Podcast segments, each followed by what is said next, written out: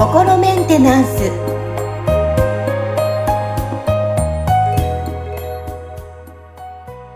はい。皆さんいかがお過ごしでしょうか、えー、心メンテナンス。本日もアシスタント三上恵と気候ヒーラーの吉村隆二です。はい。吉村さんよろしくお願いします。よろしくお願いします。はい。さあ今日はですね、えー、テーマ養子のコンプレックスで、はい。えー取り上げてみたいと思います。いや、実は私ですね、とってもそれは今でもあるんですけど、実は小学校3年生ぐらい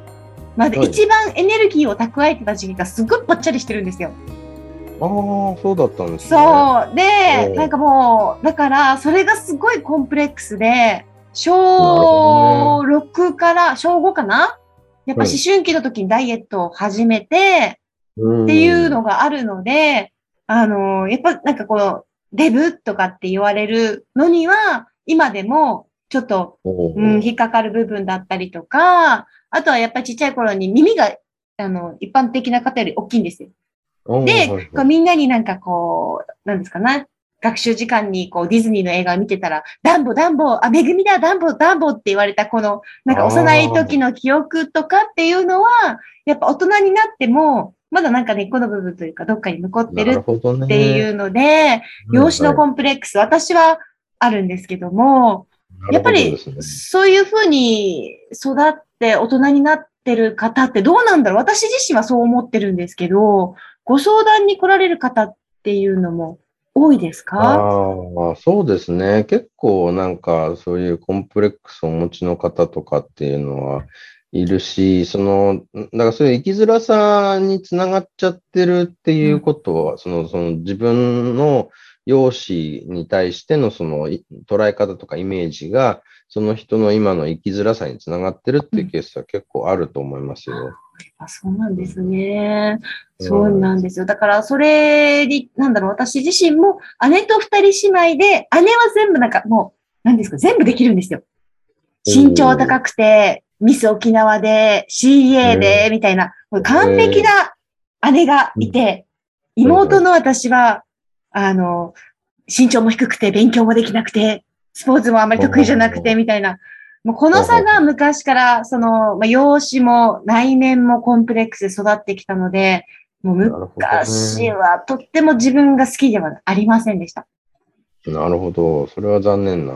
話ですよね。そうでもやっぱり離れてみて、自分の人生は自分で作らないと、姉といつまで比べてるんだっていうことで、うんうんうんそれからやっぱ考え方とか生き方を変えていって、今はもう毎日が楽しく、こんなに人生って変わるんだっていうふうにも 思ってるんですけど、うんやっぱでもそういうふうに何かしら抱えて生きづらさを感じてる人ってやっぱり多いなっていうふうにも感じます。私自身は。はい。うん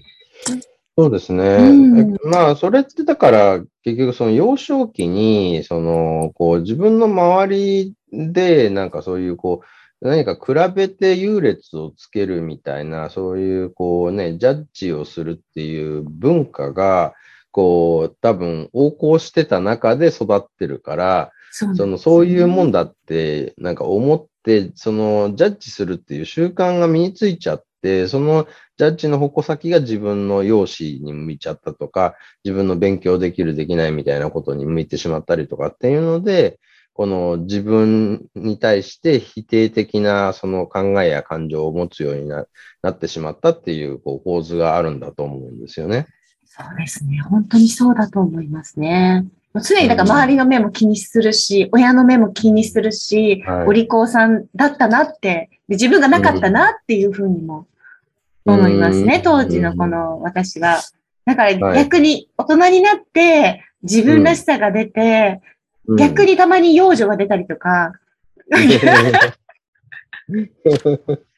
そう今がだからとても楽しいなーっていうふうに思うんですけど、ど。でもやっぱり周り見てると、まあそういうふうに言わないですけど本人はそうだろうなっていう方っあのね、あの、コンプレックス持ってるんだろうなっていうのが、やっぱり言葉だったりとか、あの、表情だったりとかで伝わってくるんですよ。やっぱ自分自身がそうだった分。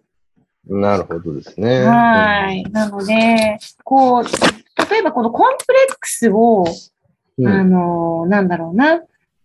な自分らしさに、自分らしさのこのポジティブというか、こう、チャーミングな部分としたりとか、捉えるっていうには、やっぱそれもクリアリングとかが一番、やっぱ早くなるんですかね。そうですね。まあ、うん僕はなんかそういう、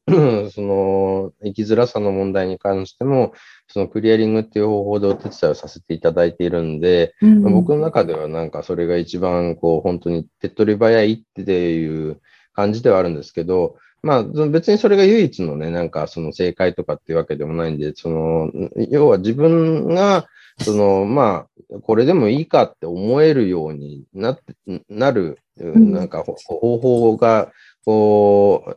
う、ななんていうのかな、け結果的に、まあこれでいいやって感じになれば、まあ別に方法は何だっていいと思うんですよ。うんだから、まあ、別にその自分のね、あの、容姿がこう、どうであれ、あの、まあ、結局これでいいのだになればいいって話なんですね。そう、そう、本当にそれ思います。本当に、あの、なんですか、私、業界的にも本当に綺麗って、スタイルのいい人がたくさんいるんですよ。で、はい思ったのが、私、比べてたら切れないし、年重ねていくしって。じゃあ、うん私で誰にも負けない部分ってなんだってなった時に、うん、愛嬌だけは負けないと思って。うん、素晴らしいですね。そう、だそれさえあれば、まあ、ね、はいみんな綺麗だし、可愛いけど、私は愛嬌負けないから、それで勝負だ、みたいな感じで、うん今はそこを持ってるので、全然なんか本当に綺麗だったら綺麗だなって思うし、うん嫉妬とかではなくて本当にすごい綺麗だなっていうふうに感じれる自分がいるのも羨ましいなとかじゃなくて、なんかそれもなんか嬉しいな、なんかなんだろうな、心もなんだろう、うーん、昔より綺麗になったなっていう。うん、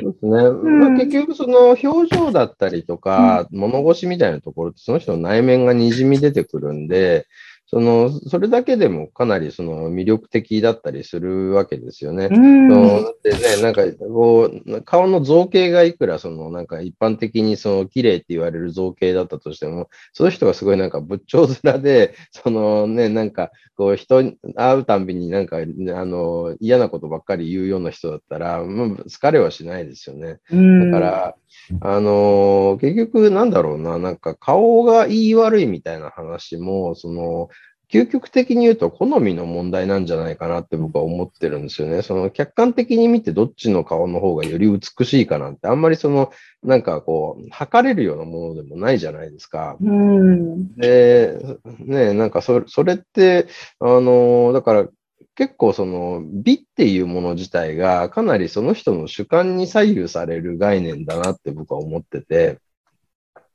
あの、だってなんだっけ、あのほら、唇になんかお皿こうはめる部族の人とかいるじゃないですか、アフリカに。はいはい、いますね。とか首長族とか。首長族とかね。女性、で女性はちょっと大きい方が魅力的だったりとかね。あそうね、そうそうそうそう。あれってもう本当にそこの文化ではそっちの方がなんか美しいとか魅力的っていうことになってて、みんながそう思ってるから、もうそう、そうなんですよね。うんあの、そこの文化の中では。だからそういう人たちの方がモテるみたいなことになってるわけだですけど、まあ、そのね、なんか、じゃあ、こう、ここの日本で生まれ育ったような人たちが、そのね、く唇にお皿をこう入れてる人をね、なんか、いやーなんかね、ぜひ、うんこういう、こういう人と付き合いたいわ、とかって、あの、思う人ってすごい、あの、ゼロではないとは思うんですけど、なんか、結構、うんその、少数派だと思うんですよね。うんうんうんだからそ、そこって、結局その人のなんか主観っていうか、その世の中が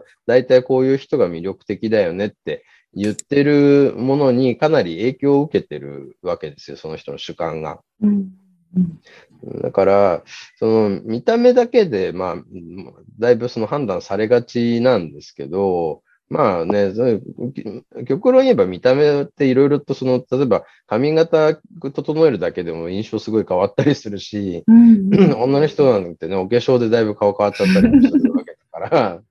あのね、そういう、その、なんだろう、やっぱりそれよりも、あの、内面が穏やかだったりとか、それこそ、そのね、愛嬌があるとかっていうようなことの方が、その、結果的には、その、なんていうかな、そう、こう、周りの人たちとうまく、あの、人間関係がうまくいきやすくなるんで、結果的に生きやすい、あの、ね、生きづらくなくなるっていうふうになると思うんですね。うん、うん。なるほどですね。でも、あの、なんていうんですか、顔がすごい。綺麗な方ももちろんいる中で、まあ、顔がその、なんだ、見た目とかっていう内面からの可愛さで、あ、この人すごい可愛らしいなって年重ねても、そういう方っていますよね。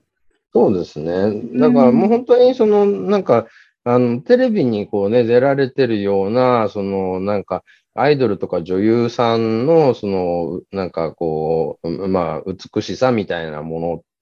結局、その、まあ、若いから、なんか、綺麗なんだよね、みたいな話と、どうしてもこう、あの、なんて一緒になりがちだから、そこってその、ね、年を重ねても魅力的な人たちっていうのは、やっぱりその内面が、うん、あの、ちゃんと、なんだろうな、その、なんか、こう、整ってるっていうのかな。内面が綺麗な人は、その年を重ねても、こう、魅力的で居続けると思うんですよね。うん、そうですね。うん、いや、私もこれから年を重ねるにあたって、ちょっと内面もね、もう少し磨いて いきたいと思います。はい。ありがとうございましたね。皆さんもね、いろんな容姿のコンプレックスある方も中にはいらっしゃると思うんですけども、やっぱりこう自分自身が何かこう、何か負けないぞ、これは自信あるぞっていうものがあったりとか、やっぱね、結局自分が楽しければ、ね、例えば何もないところで生き生きてきたら、結局自分が楽しむしかないじゃないですか。比べることってきっとないから。うんね本当に皆さんこう自分らしくこう、まあ、容姿関係なくねこう生き生きと過ごしていただきたいと思います。はい。そうですね。はい。うん、吉村さん本日もありがとうございました。ありがとうございました。